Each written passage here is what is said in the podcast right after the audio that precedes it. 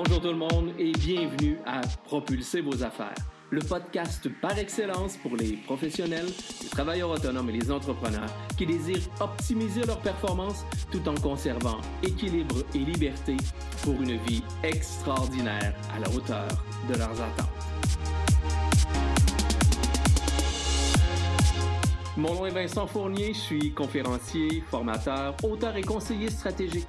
À chaque épisode, je vous présente une personne inspirante, un concept, un conseil ou une stratégie pour vous aider à améliorer vos résultats, atteindre vos objectifs, développer votre business et déployer votre potentiel pour un plus grand sentiment de fierté et de réussite. Sans plus tarder, passons tout de suite à l'épisode d'aujourd'hui.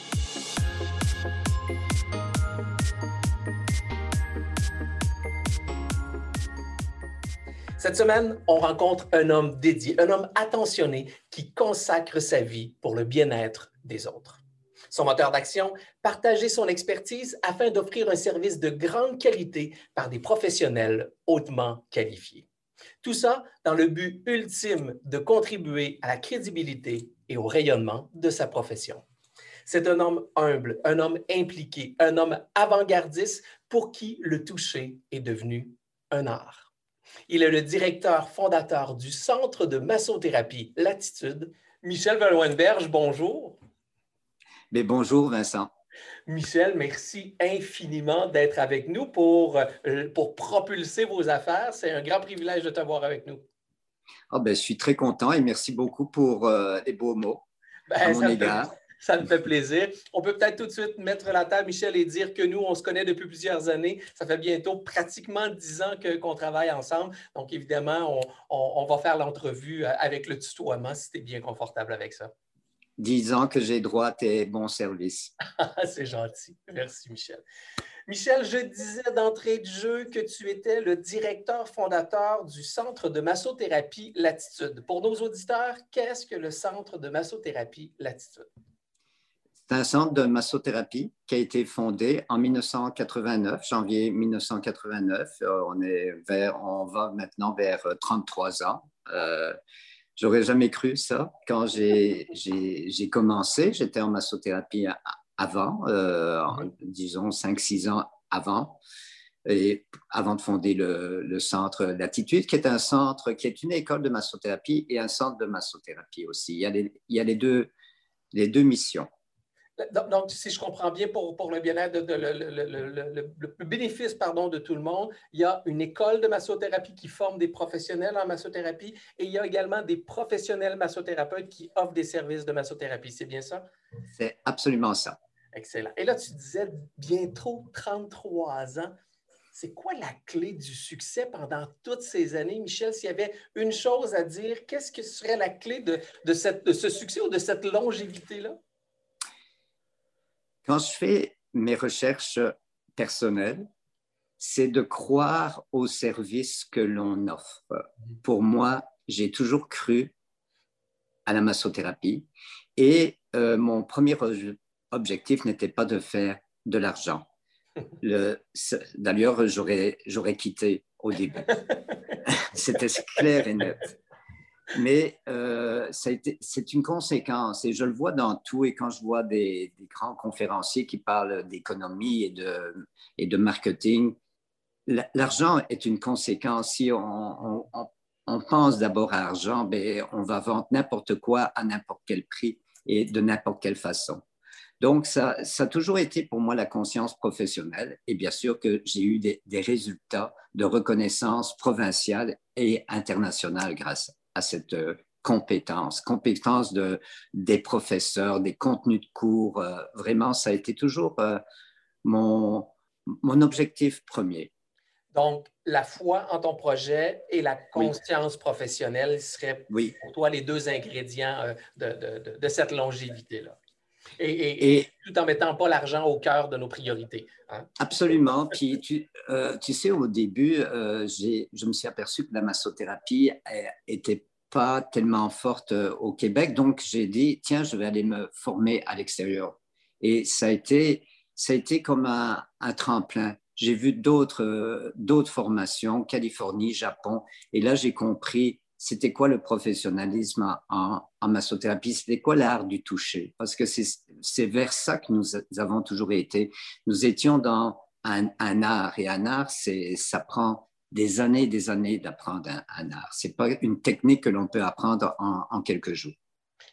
Justement, pardon, justement, prenons juste le temps de, repositionner l'historique un peu de, Michel Van Weyenberg, parce que là, on, parle de 33 ans du centre de massothérapie. Tu as été toi-même euh, massothérapeute au, début.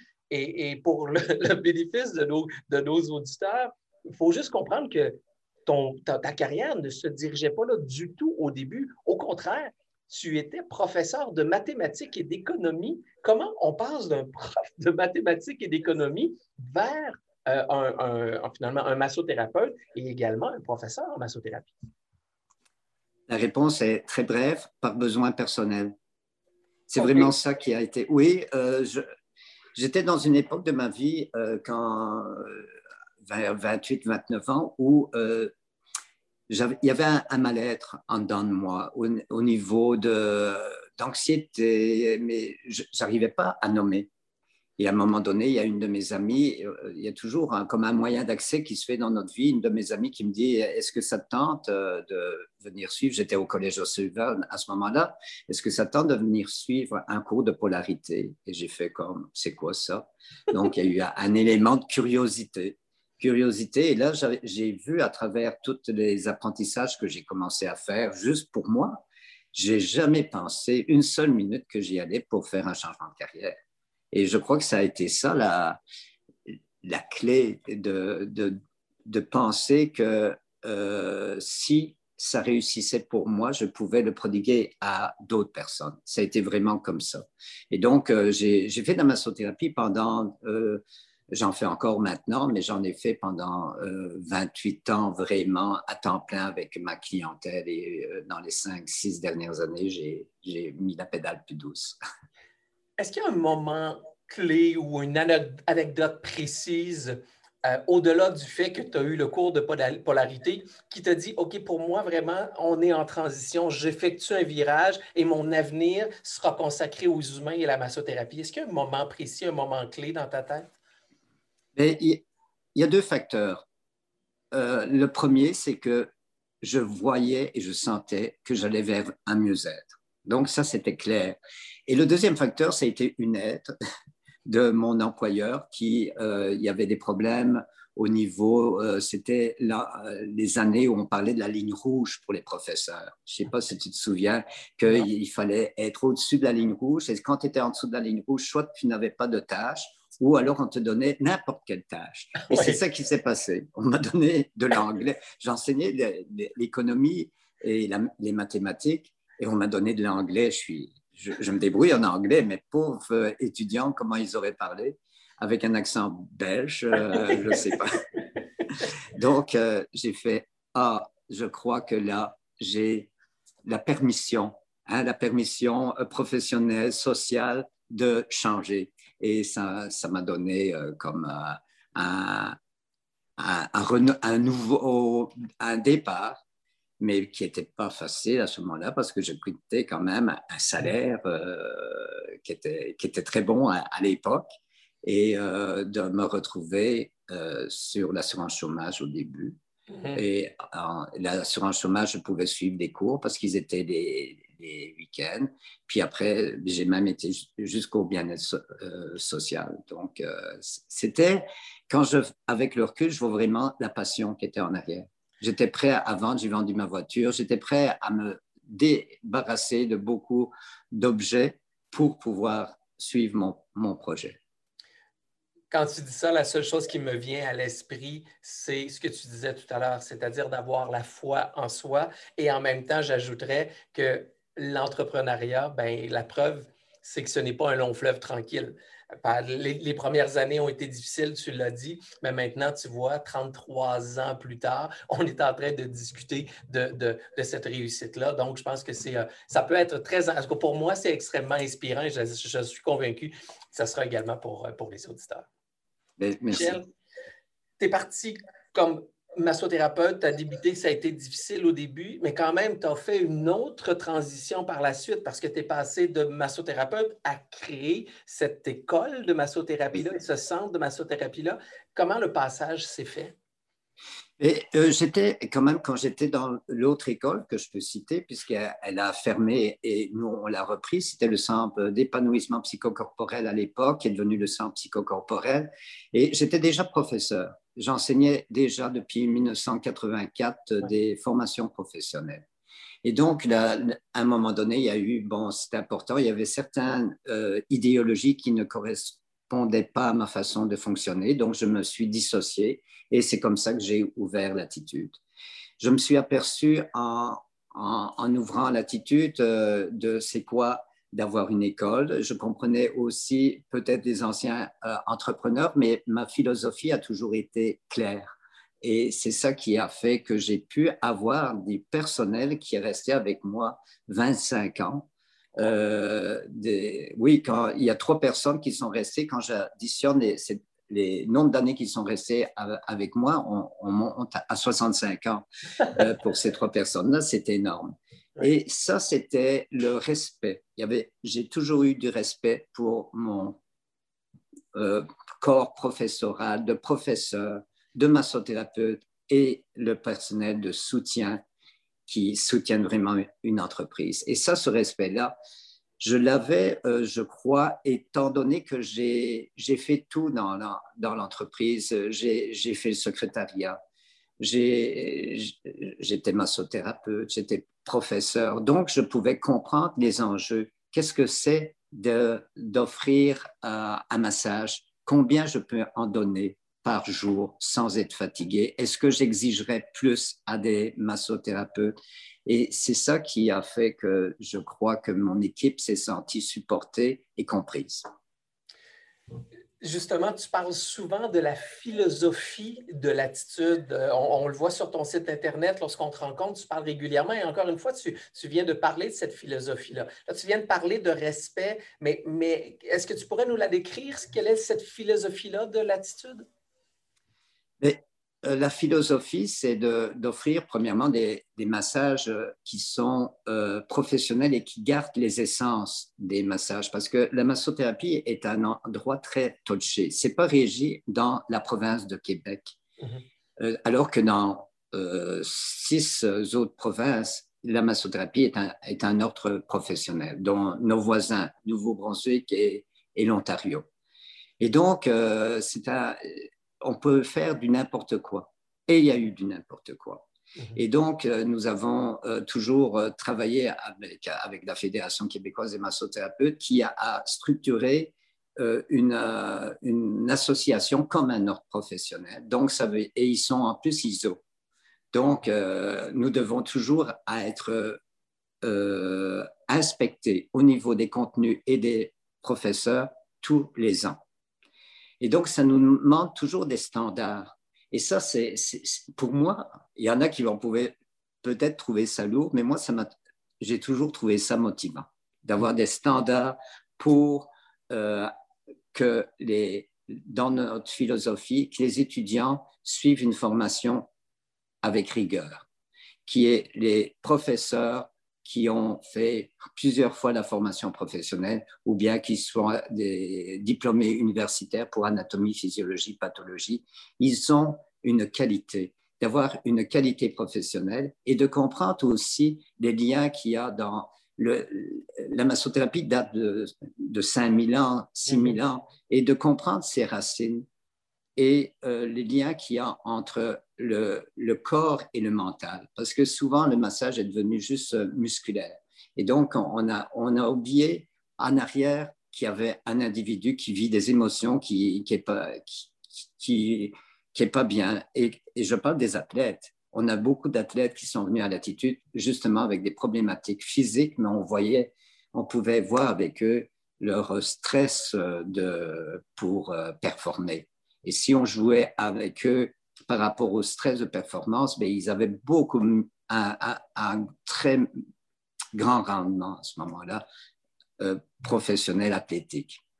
C'est ce que tu dis régulièrement de l'importance de prendre soin de soi. Est-ce que c'est un peu ce que, ce que tu dis là, c'est que la massothérapie, elle est bénéfique effectivement pour le corps, mais ce que tu sembles dire, c'est qu'elle l'est également pour l'esprit. Est-ce que c'est ça pour toi la définition de prendre soin de soi? Oui, Prendre soin de soi, c'est très large. De ce sens-ci, euh, pendant la pandémie, euh, on, a, on en a entendu parler beaucoup. Et il y a beaucoup de gens avec qui j'ai parlé qui m'ont dit j'ai eu du temps pour prendre soin de moi. Et pour ne pas tomber dans euh, du délire, parce que c'est vrai que plus on écoute les nouvelles et tout ça, à un moment donné, on pourrait tomber dans une paranoïa. Puis, et ben, en prenant soin de soi, ce qui veut dire qu'on arrive à prendre soin d'abord de, notre individu et des autres. Et ça, ça a été une partie de la philosophie, c'était prenez soin d'abord de vous avant de prodiguer un massage. Ça passe d'abord par nous, puis après ça va vers l'autre. Alors ça, et c'est pas nécessairement dans l'éducation, euh, si on repart dans le passé judéo-chrétien, c'est pas nécessairement dans l'éducation. C'était comme oubliez-vous pour prendre soin des autres. Et ça, à un moment donné, on, le voit absolument avec la maladie actuellement, les proches aidants. Les proches aidants, c'est eux qui partent souvent avant de la personne qui est malade parce qu'ils se sont oubliés. Et nous avons eu des programmes, nous avons aidé énormément les proches aidants dans, dans, ce, que, dans ce que nous avons fait. Je travaille aussi avec une fondation. J'adore aider. Mais je me suis fait aider, c'est ça l'affaire, hein, parce que souvent, l'aider, celui qui aide beaucoup, là, l'aidant, euh, il oublie. Je me suis fait aider. et c'est pour ça que je disais en introduction que tu as tu consacres, tu consacres beaucoup, au, en fin de compte, ta vie au bien-être des autres. Parce que, bon, on, parlait de, je pense qu'un un mot aussi que tu utilises souvent, c'est la globalité. Je pense que c'est ce que tu viens un peu de, de faire état, la, la, globalité, prendre soin de soi, de son mental, de son corps, dans, dans toute la globalité. Euh, je disais plus tôt, et tu en as parlé également, que que pour moi, tu étais devenu quelqu'un pour qui l'art du toucher est important. Comment tu décrirais l'art du toucher, justement? L'art du toucher est, complexe, euh, mais euh, si je vais, je crois que le meilleur exemple de l'art du toucher, c'est l'art du toucher oriental en Chine et au Japon, si on part vraiment dans ce qui est ancestral. Et cet art du toucher, c'est euh, tout d'abord d'apprendre à, je dirais, entre guillemets, à être pour l'art du toucher. Et c'est vraiment d'être, d'être là, présent. Et donc, ça, ça va avoir des conséquences extraordinaires sur l'écoute, mm-hmm. sur le fait d'écouter le client, de savoir quelles sont ses attentes, ses besoins pour pouvoir choisir la forme de massage que la personne a besoin. Même si c'est dans une technique, il y a plusieurs formes de massage. Et dans l'art du toucher, c'est d'avoir euh, des mains qui vont écouter les tensions et de pouvoir avoir une rétroaction à ce moment-là sur euh, une façon de fonctionner. C'est parce que je dis toujours à mes étudiants, il n'y a personne qui consciemment voudrait être stressé. Mm-hmm. C'est à notre insu.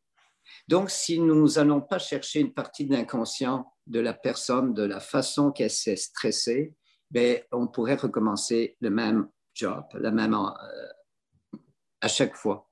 Mais si on lui donne des informations de compréhension non verbale, après on peut l'ancrer avec le verbal. Si on lui donne des informations de la façon que la personne respire, que la personne est tendue, elle va comprendre y avoir une autre signification dans sa façon de fonctionner à la verticale. Mhm. Parce que c'est toujours ça. Moi, j'ai vu des clivages de personnes qui étaient tellement tendues euh, assises devant moi et qui étaient détendues quand elles étaient allongées sur la table de massage. Et j'ai vu l'inverse aussi. Personne très, très détendue sur la table de massage, beaucoup de réactions, beaucoup de retenue inconsciente. Alors, ça a été, pour moi, l'art du toucher, c'est de, de pouvoir se, euh, se mettre dans une situation de compréhension de la façon de fonctionner et d'avoir les techniques adéquates et euh, des, réponses adéquates aussi aux besoins spécifiques. Justement, on parle, on parle de technique. on, comprend que la massothérapie n'est pas juste une technique de massothérapie, c'est beaucoup plus large que ça. Mais je sais qu'à l'école euh, de, massothérapie Latitude, vous avez quand même une gamme de techniques que vous enseignez sans nécessairement rentrer dans le détail, on, parle de combien de, de, types de, massage, pas de massage, mais de, techniques de massothérapie que vous enseignez? On a euh, certainement une quinzaine de techniques et euh, six formations de base, parce que euh, nos programmes varient entre 440 heures de cours jusqu'à 1500 heures. Et bien sûr que quand on deviendra un ordre professionnel, euh, ça va être euh, certainement 1500 heures de cours. D'ailleurs, il y a beaucoup d'associations actuellement qui demandent 1000 heures de cours. Donc, euh, on voit vraiment qu'il y a un mouvement positif qui est en train de se faire et pas du n'importe quoi. Parce que si on prend des autres provinces, les choix, hein, on parle de beaucoup de choix de massage, les, les choix de massage sont très simples dans les autres provinces. On choisit entre le massage suédois et le massage suédois. il n'y a, pas beaucoup de, choix. Et au Québec, on ne va pas tomber dans, cette, euh, dans, dans, le panneau de juste un type de, de massage. Le massage suédois est très bon, mais il y a d'autres massages qui sont aussi excellents à côté. Je sais que, bien évidemment, en 33 ans, euh, l'attitude a, quand même eu un certain rayonnement.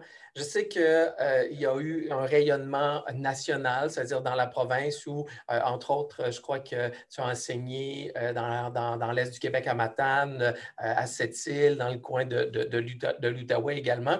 Mais je sais également que l'attitude est aussi devenue une école internationale. Est-ce que tu peux m'expliquer comment euh, le critère international est venu s'accoler euh, à l'attitude massothérapie? Étant donné que j'ai suivi, euh, je suis allé peut-être une vingtaine de fois en Californie suivre des cours, j'ai été au Japon, j'ai eu des contacts à ce moment-là. Et il y a des personnes qui ont qui m'ont vu dans des cours, qui ont entendu parler de moi et euh, qui vivaient en, France. Et à un moment donné, il y a une personne qui voulait enseigner, à euh, faire venir David Palmer en massage sur chaise. Et David Palmer, qui est notre professeur de massage à ma latitude dans les années 86-88. Et avant que l'attitude ouvre, je l'avais rencontré, c'est pour ça que j'ai dit avant 89. Et après, il nous a aidés a fondé l'attitude dans le massage Amma. Et donc, euh, cette personne-là euh, a eu ce contact par moi, donc je suis allé enseigner et j'ai mis le premier cours de massage sur chaise en France en 1992. Et après, ça a déboulé, donc euh, j'ai enseigné des formations professionnelles en Amma, donc sur, sur table. Et il y a quelqu'un qui a entendu parler de moi euh, du Mexique, à Guadalajara, on m'a appelé. Puis après, ça a été Mexico, deux, deux formations professionnelles et trois formations professionnelles euh, à Cancun.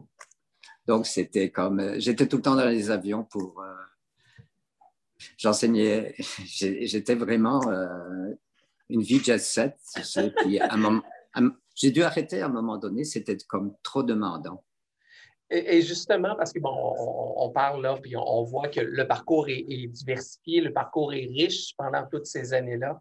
Si on regarde ton parcours, est-ce qu'il y a une chose que tu changerais dans le parcours que tu as fait pour devenir l'entrepreneur que tu es aujourd'hui? Euh, d'être moins euh, au début dans une entreprise, euh, je dirais, familiale. dans le sens que familiale, dans, bon, il y a pas de structure plus conviviale et tout ça. Donc, je ne me suis pas fait aider au début. Au niveau professionnel, d'avoir des objectifs clairs à court terme, moyen terme, long terme, non. C'était plus instinctif, mon fonctionnement. Ça, ça, je changerais. Mais quand j'ai compris, j'ai compris parce que pour moi, la relation d'aide est importante. Mm-hmm. Je suis massothérapeute, mais j'ai reçu au-delà de 2000 massages donc, ce qui veut dire que je crois à ce service. J'ai vu que j'avais certains euh, euh, problèmes à travailler. Je suis allé en relation d'aide, en psychosynthèse, j'ai fait du travail sur moi. Et là, quand j'ai vu que ça aidait, je me suis dit, mais mon entreprise, elle a besoin de ce travail. Mm-hmm. de, la même façon. Quand j'ai compris ça, mais ça a pris environ dix ans pour euh, que je comprenne qu'une entreprise a besoin d'aide. Et, quand tu dis d'aide, est-ce que tu signifies tout simplement d'avoir la capacité de t'entourer de professionnels, d'experts, de gens ou, qu'est-ce que tu spécifies au niveau de l'aide qu'une entreprise a besoin?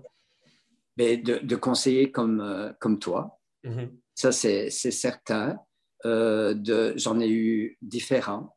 Hein, même pendant que j'étais avec toi, tu, euh, je t'ai demandé qu'est-ce que tu penses de telle personne. Et, et finalement, j'avais des visions différentes, des, visions différentes. Et ça, ça m'a aidé parce que euh, on a des endroits rétrécis, je trouve, des, en tant qu'entrepreneur par moment. Tu sais, des croyances qui sont super bonnes, mais qu'à un moment donné, tu te dis, mais non, là, euh, je, suis en train de tourner en rond, je radote. Euh, donc, euh, ça, c'est souvent ce que je dis, c'est un point super important. je, dis souvent qu'en tant qu'entrepreneur, on est souvent multi-instrumentiste et, on doit rapidement se positionner dans un statut de, chef d'orchestre. Et même si on est capable de jouer certains instruments, il y en a certains dans lesquels on n'est peut-être pas nécessairement le meilleur ou encore dans certains dans lesquels ben, on n'a peut-être pas le goût de jouer de cet instrument-là. Et c'est là il faut prendre le temps de, s'entourer, que ce soit d'employés compétents pour venir, pour venir nous, euh, nous, nous, compléter ou encore une fois peut-être de, certains fournisseurs, euh, conseillers, euh, coachs qui viennent, qui viennent nous aider effectivement à mettre davantage ce que je dis toujours, de mettre plus de vent dans nos voiles pour nous permettre d'avancer. Michel? Je résume absolument tout ce que j'avais dans ma tête, mais que je ne disais pas de la même façon. non, mais c'est vrai, c'est ça qui s'est passé. Puis euh, tes services nous ont grandement aidés, on les a encore. C'est ça qui est fantastique. Donc, euh, nos, nos, rencontres bimensuelles sont extraordinaire. Je, vois le mouvement et les rencontres euh, stimulent mon équipe. Euh, mes adjoints sont très stimulés, ont hâte d'avoir la rencontre avec toi. Donc, ça, c'est bon. C'est bon pour l'équipe de sentir qu'il euh, y, a, y a de l'aide. Il y, a, il y a, du support. Hein. Quand on dit de l'aide, on dirait qu'on est toujours comme en problématique. Mais non, non, non, non. De l'aide, c'est pour aller. On est très bien, mais on veut encore être mieux. C'est comme ça que je le vois. C'est la capacité d'avoir des fois un, regard neuf ou un regard plus, plus, plus, euh, plus, objectif par rapport à notre entreprise. Mais merci de tes bons mots. Euh, Ce n'était pas l'objectif de mon intervention, mais je les accueille. Merci, euh, merci infiniment. Michel, j'ai envie de parler à, l'entrepreneur maintenant. oui, on a parlé de l'entrepreneur, du parcours de ton entreprise, mais si on prend encore une fois un, léger recul, puis on, a euh, un regard plus euh, euh, direct par rapport à l'entrepreneur que tu es, et j'aurais envie de te poser la question, le domaine des affaires tel qu'il est aujourd'hui, ça fait 33 ans que tu es là, même si tu es dans un domaine de massothérapie, tu es quand même dans le domaine des affaires. Quel regard poses-tu sur le domaine des affaires d'aujourd'hui? Ouf, c'est plus du tout comme avant. Tu sais, finalement, quand je vois mon business, c'est sur cinq décennies. Hein. Oui. c'est énorme. Ça me fait, je, me sens vieux quand je dis ça. Et, donc, euh, ce, que je, ce que je vois, c'est que euh, pour approcher la clientèle, c'est plus la même chose. Et j'ai compris que c'est en tu sais, laisser nos clients nous acheter. Je l'ai compris parce qu'on avait des. La vieille école, c'était des pitches de vente. Oui. Ouais. Puis on n'est vraiment plus là-dedans. Et donc, bien sûr que j'ai besoin d'avoir une, une, équipe jeune hein, que tu connais, mm-hmm. qui euh, connaissent les réseaux sociaux. Moi, je les connais. Je ne suis, pas, je suis pas sur Facebook hein, parce que je ne veux pas être désobligeant et de commencer à faire une sélection de quels amis je vais faire par rapport à mes étudiants qui vont demander d'être amis avec moi et je ne veux pas commencer à en accepter et à en refuser d'autres. Et si j'accepte tout le monde, ça, ça a plus d'allure. Donc, je, ne suis pas du tout sur Facebook et c'est pas parce que je suis un dinosaure. Euh, je tiens à souligner. C'est, juste pas. Mais je, je vois le processus de tous les médias sociaux qui, qui accélèrent le processus, qui font aussi que c'est moins cher au niveau de publicité parce que moi, j'ai été dans les médias euh, papier, les journaux, un journal Le Soleil, le journal de, de Québec. J'ai été avec Voir pendant des, des années, donc j'étais papier, mais j'ai été aussi radio, j'ai été euh, télévision, et c'est vraiment des grands coups, des gros coups. Et euh, maintenant, je vois que on peut vraiment faire une publicité euh, à moindre coût et qu'on va chercher une clientèle beaucoup plus ciblée qu'avant. C'est ça que je vois dans le processus que de, de marketing actuel dans les années 2020. Et c'est souvent ce que je dis. Je pense que euh, l'espace médiatique s'est transformé, les communications se sont beaucoup transformées. L'arrivée des médias sociaux est venue, et d'Internet est venue complètement euh, modifier notre façon d'interagir entre clients et entreprises. Ça, je, le, dis fréquemment. Mais tu as raison, je pense qu'il y a une adaptation à faire. Le marché s'est peut-être plus spécialisé dans, certains égards. Ça ne veut pas dire que la radio, la télévision, les médias imprimés n'ont pas leur place. Au contraire, ils ont toujours leur, place. Il suffit juste de trouver un, bon équilibre et, comme tu l'as dit, de prendre le temps de savoir où est notre clientèle. Euh, ça me fait toujours sourire quand, quand j'entends ceci parce que je dis souvent, si vous vous adressez à monsieur et madame tout le monde, ben, malheureusement, vous parlez à personne. Donc, il suffit juste de trouver euh, cet équilibre-là. Michel, on, parle, on parle, on parle. Tu nous as déjà donné beaucoup de points. On parlait de, croire, de croire en soi, de croire en son projet. Euh, pour toi, c'était un point de savoir s'entourer. Est-ce que tu aurais deux autres conseils à des jeunes entrepreneurs qui souhaitent cette longévité-là que tu as, ce succès-là que tu as? Est-ce qu'il y aurait deux conseils que tu pourrais partager avec nous euh, pour, euh, pour le bénéfice de nos auditeurs? Disons que ça va être le, résumé de ce que j'ai dit, c'est de, croire euh, au service que l'on donne, de savoir que notre service est excellent. C'est quelque chose quand on se dit, tiens, j'ai un service qui est excellent. C'est pas évident quand on commence, on va trouver qu'on est prétentieux de dire qu'on a un service excellent. Mais si on dit qu'on a un service excellent, mais qu'il ne l'est pas, ça, ça ne va pas non plus.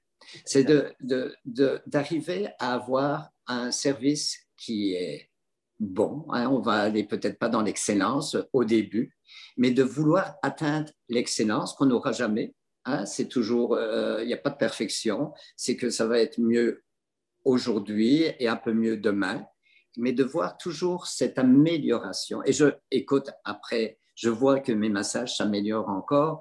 Et alors que je suis professeur, puis que j'enseigne depuis des années, que j'ai pris 5500 heures de cours au moins, je vois toujours cette amélioration-là. Donc, c'est jamais fini. Ça, c'est positif, même si c'est le premier point pour toi. C'est-à-dire, de, et, si tu permettrais, je, je mettrais en premier point, c'est s'assurer d'offrir un, bon service euh, à la clientèle parce qu'effectivement, c'est un point qui est, très important. Et même, je lisais récemment des statistiques qui disaient que c'était euh, euh, aujourd'hui, l'expérience client devient le facteur de décision de, plusieurs consommateurs, donc d'offrir un service. Mais j'ajouterais également de continuellement s'améliorer. mon, mentor disait souvent de demeurer un éternel étudiant, c'est-à-dire de toujours travailler à développer l'humain derrière la business, mais de développer également nos compétences euh, en affaires. Donc, euh, ça serait probablement le deuxième point. Tu es, en accord avec moi? Absolument. Et un dernier, un petit dernier, lequel tu nous donnerais en bonus? Un dernier en, bonus, écoute, je suis à court d'idées, mais euh, je pourrais peut-être essayer de trouver vite quelque chose. C'est que l'équipe, hein, l'équipe en dessous, je reviens encore à cette équipe tout seul, j'aurais jamais pu faire ce que, ce que j'ai fait et de s'entourer d'une équipe avec le mot respect. Hein. Le mot respect est important pour moi, le, respect de, de, des professeurs, des, des étudiants, des, des, massothérapeutes, de l'équipe. Ça, c'est très important pour, pour moi. Et de, de pouvoir répondre à la critique. Hmm. Parce que des fois, il y a des étudiants qui n'ont pas aimé euh, tel professeur et moi, j'aime rencontrer le professeur, regarder c'est quoi qui s'est passé par rapport à l'inconfort qu'il y a eu et tout le monde va s'améliorer. J'ai déjà eu des professeurs qui ne voulaient pas s'améliorer, mais ils ne sont pas restés avec, avec moi parce que je ne peux pas travailler dans ce genre d'attitude-là. Mhm. Si nous faisons une erreur, c'est de la reconnaître et de pouvoir passer à mieux. Ça, ça a été mon objectif. Été aussi à bonne école hein, parce que euh, j'ai oublié de dire, mais je suis le coach pour le spa Sibéria depuis 15, Oui. 16, 16 ans. Et euh, quand il y avait des, des plaintes de, de clients, j'étais tout le temps à l'écoute aussi bien du client que du, massothéra- du massothérapeute ou de la massothérapeute. Et ça, c'était tellement positif pour moi. Je voyais le manque qu'il y avait peut-être dans les formations professionnelles. Je, je peaufinais les, certains cours par rapport à ce que j'avais entendu du client. Donc, ça veut dire que nous d'écouter, d'écouter, l'écoute. Voilà, respect et écoute. Et, moi, j'ai entendu plein de choses extraordinaires, mais je vais essayer de les résumer parce que finalement, tu disais que j'étais un peu à court d'idées, mais, mais tu nous as ramené quand même plusieurs, plusieurs points importants. Je vais les résumer pour qu'on puisse euh, s'assurer Oui. que, que nos auditeurs les, les- les- les- les- les comprennent très bien. On avait dit d'entrée de jeu que d'offrir un, un très, très bon service, ça, c'est un, un Oui. point important. Oui. Deuxièmement, comme je disais, de toujours faire en sorte que l'on s'améliore, c'est-à-dire de devenir, comme je mentionnais, un éternel étudiant. Donc, de toujours travailler à développer nos compétences tant personnelles que professionnelles.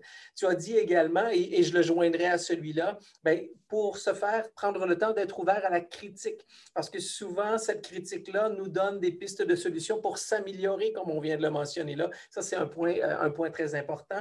De savoir s'entourer, qui était le, quatrième, savoir prendre le temps de s'entourer d'une bonne équipe de, de, de- de- partenaires, de fournisseurs qui, euh, qui partagent les mêmes valeurs que nous, donc entre autres une grande, grande valeur de respect, et finalement se mettre à l'écoute, parce que c'est vrai que lorsqu'on est un entrepreneur, c'est vrai, est porté peut-être à diriger, on a un côté leader, mais une des grandes qualités effectivement d'un leader, c'est d'avoir la capacité d'entendre et de comprendre ce que l'autre dit, donc évidemment d'avoir de l'écoute. Donc finalement, Michel, c'est cinq conseils magiques que tu nous as partagés euh, aujourd'hui. Merci, merci infiniment. Euh, Michel, Un plaisir si- pour moi. ben, c'est un grand, grand, grand plaisir. Si les gens veulent rejoindre euh, Attitude Massothérapie, que ce soit, parce qu'on a beaucoup parlé évidemment de l'école pour la formation, mais il faut comprendre effectivement que, euh, comme on le mentionnait euh, en début d'entrevue, vous avez des services de massothérapie offerts par des professionnels massothérapeutes. Donc, si on veut vous rejoindre, quelle est la meilleure, la meilleure façon de faire? Donc, vous pouvez aller sur notre site At- Attitude Massothérapie ou euh, nous téléphoner au 418-522-0106. Donc, le, le site internet attitudemassothérapie.ca.com, je com. Oui, www. Oui. Évidemment, pour les gens, vous avez compris que si vous voulez des services de massothérapie, Attitude Massothérapie en pignon sur rue dans la magnifique région de Québec, mais également au niveau de la formation, si ça peut vous intéresser, euh, ben, vous avez toutes les informations sur le site Internet. Michel, un immense merci de ton temps, un immense merci de ta générosité. Et puis, ben, pour vous à la maison qui nous entendez ou qui nous voyez, je vous remercie sincèrement d'avoir été présent. C'était Vincent Fournier, votre optimisateur de performance, qui vous dit ciao et à une prochaine pour propulser vos affaires. Voilà, c'est déjà tout pour aujourd'hui. Merci de votre écoute et j'espère sincèrement que vous y avez trouvé de la valeur. Si c'est le cas, je vous invite à partager cet épisode sur les réseaux sociaux de votre choix et à me laisser un commentaire. C'est toujours un grand plaisir de vous lire. Pour mieux me connaître et en savoir davantage sur mes services, je vous invite à visiter mon site internet à vincentfournier.ca ou encore venez me rejoindre sur mes différents médias sociaux Facebook, Instagram, YouTube, Twitter ou encore LinkedIn. En terminant, n'oubliez pas de vous abonner au podcast afin de ne rien manquer des prochains épisodes. À nouveau, merci et je vous dis ciao et à très bientôt.